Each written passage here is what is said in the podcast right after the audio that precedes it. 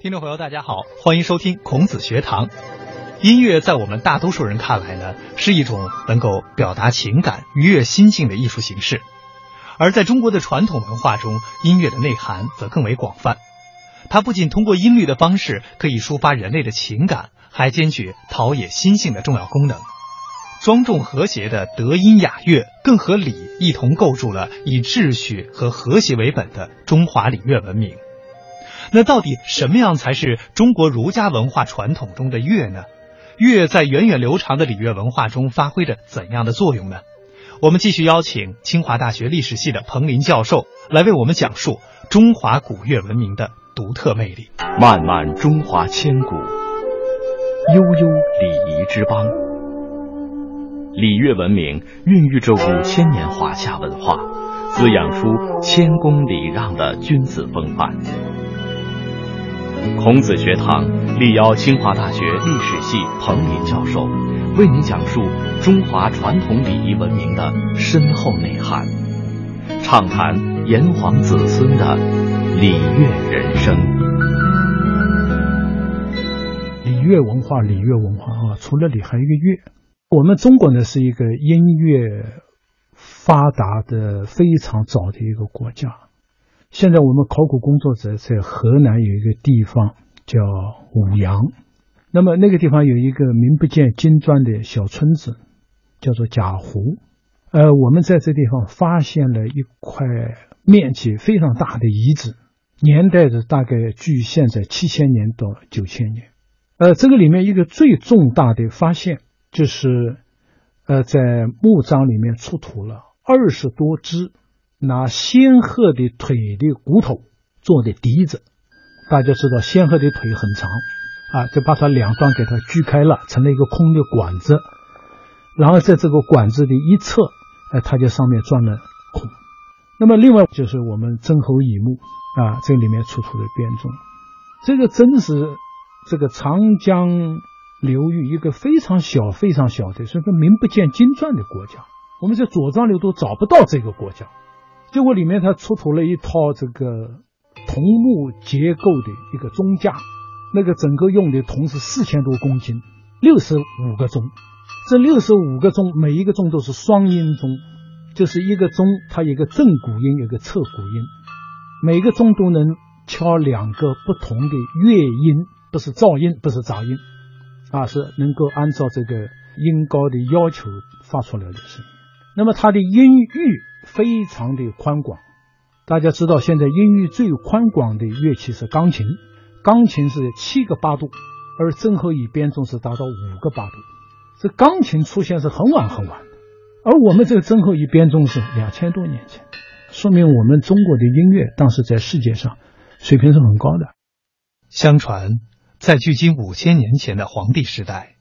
一位名叫林伦的音乐家进入昆仑山中采伐山竹，制作笛子。忽然，天空中飞来两只羽毛美丽、体型优美的凤凰鸟。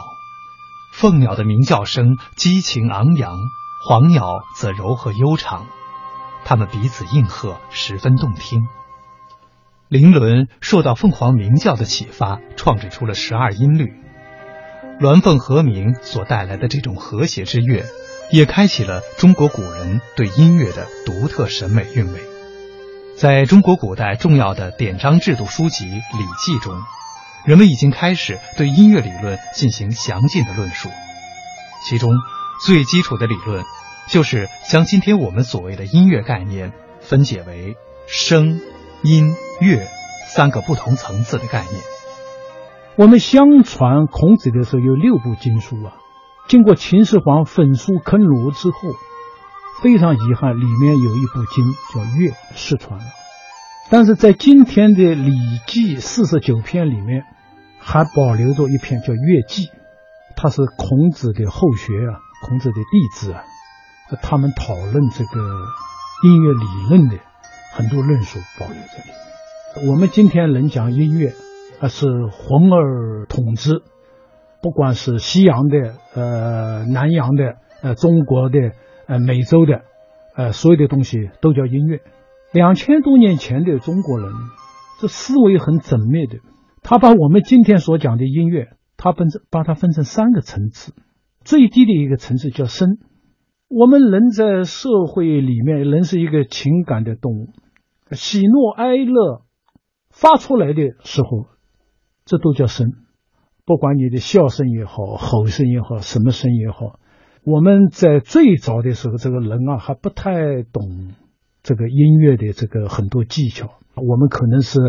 呃，这个像《吕氏吕氏春秋》讲的，每个人手上拿着两个牛尾牛尾巴啊，踩着地有节奏的发出嘿哟嘿哟，呃，那个那个就叫声啊，用一种非常朴素的、非常原始的呃一种方式来表达心声。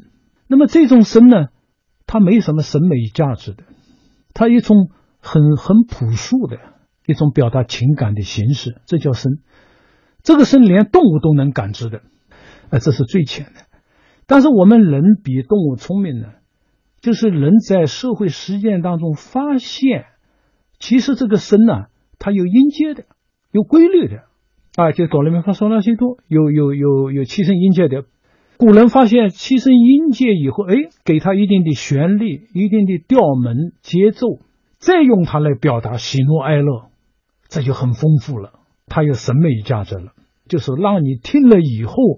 呃，你的感音，呃，就更强烈了。它可以表达很细腻的、很丰富的各种各样的这种情感。这个东西呢，古人给他一个东西，一个名称叫做音。其实这个音呢，就是它是不同的。它表达的情感有健康的，有不健康的。要表达一种暴躁的、大喜大悲的，呃，这种东西让人听了以后。得不到一个很健康的回应。那么还有一些音呢，它要表达一种心声是非常纯正的，而它在表现形式上，它是舒缓的、典雅的，给你以美的享受的。你听完以后，你能感到你被提升了。古人什么叫乐？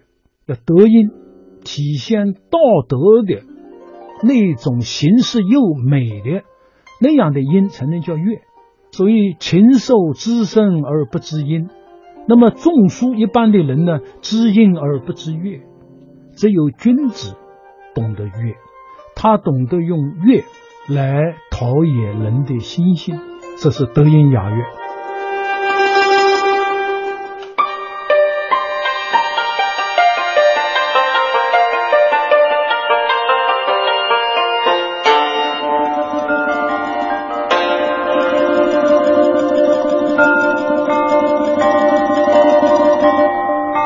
在中国古人的音乐观念中，真正的乐应该达到和的标准，不仅节奏要和谐，也要让人的内心达到平和。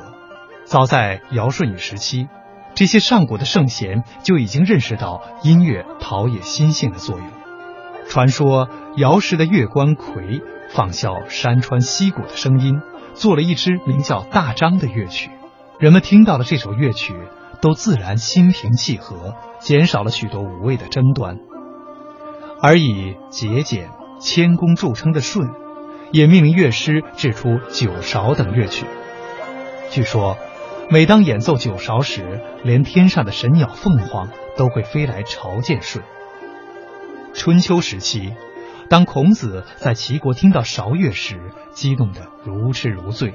居然因此三个月不知道肉的滋味，大赞其尽美尽善。在儒家看来，无论是观察一个国家，还是观察一个人，最好的办法就是看他听什么样的音乐。据《礼记》记载，上古帝王每到一个地方巡守，地方官员述职的内容之一就是展示当地流行的民歌。君王考察民歌。就可以了解到地方官员是否勤政，了解民风是否淳朴。《孝经》上讲：“移风易俗，莫善于乐。”这音乐是转移一个民民风啊、民俗啊一个最好的东西。所以那个时候民间为移风易俗是什么呢？一个乡间举行一个活动的时候，大家都要唱《诗经》的，《诗经》那时候三百首都能唱的，这是谱子现在失传了。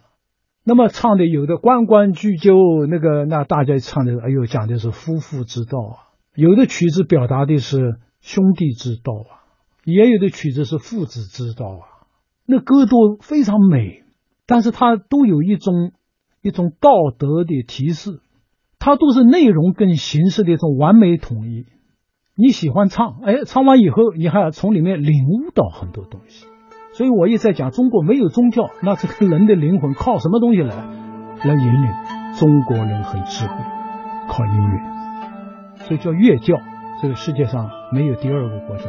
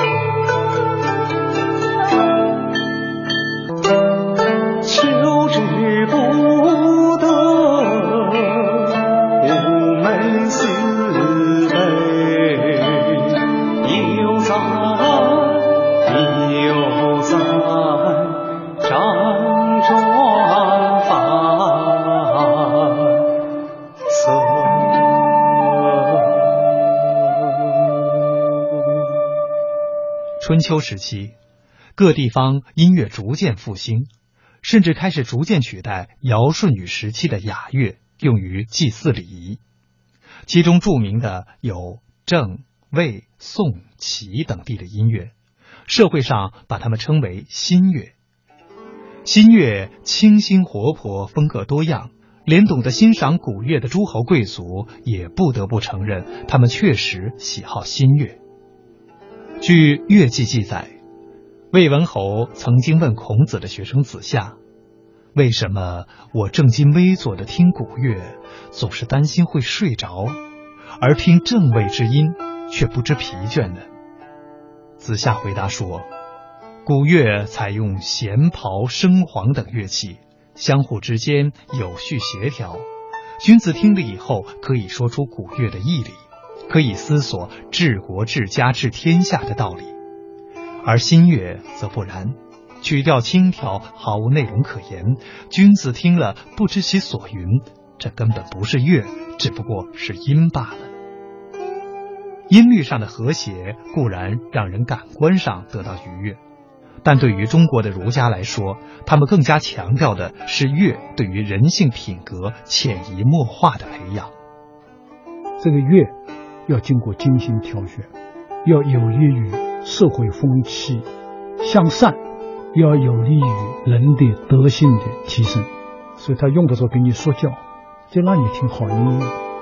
那些靡靡之音是亡国之音，呃，是让你这个人生要迷失方向的音。它除了刺激你的感官，你没有任何好处。那么这个德音雅乐呢，它不一样啊。它比方有的是表现武王克商。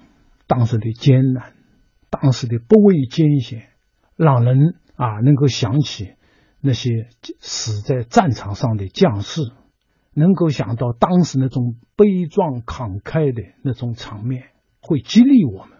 那么你如果修养高一点，你就会很自觉，你要找那些雅的东西来听，这样呢，你能变化你的气质，涵养你的德性。你会成为一个温良恭俭让君子，所以，我们一个人呢，呃，要内外兼修。我现在在天津的一个地方啊，我一个朋友，他办的一个学校那个地方啊，我跟他学太极拳。天早晨我们是这个他那个广播里面那是放的这个古琴的音乐，哎呀，那个古琴啊，非常的雅，这节奏非常的舒服。那么在弥漫在这空气当中，空气又很新鲜，我们喝着这种乐，然后我们再打拳，打完拳以后觉得身和心都特别愉悦。经常听这个，你这个人会变得很有书卷气，你很雅。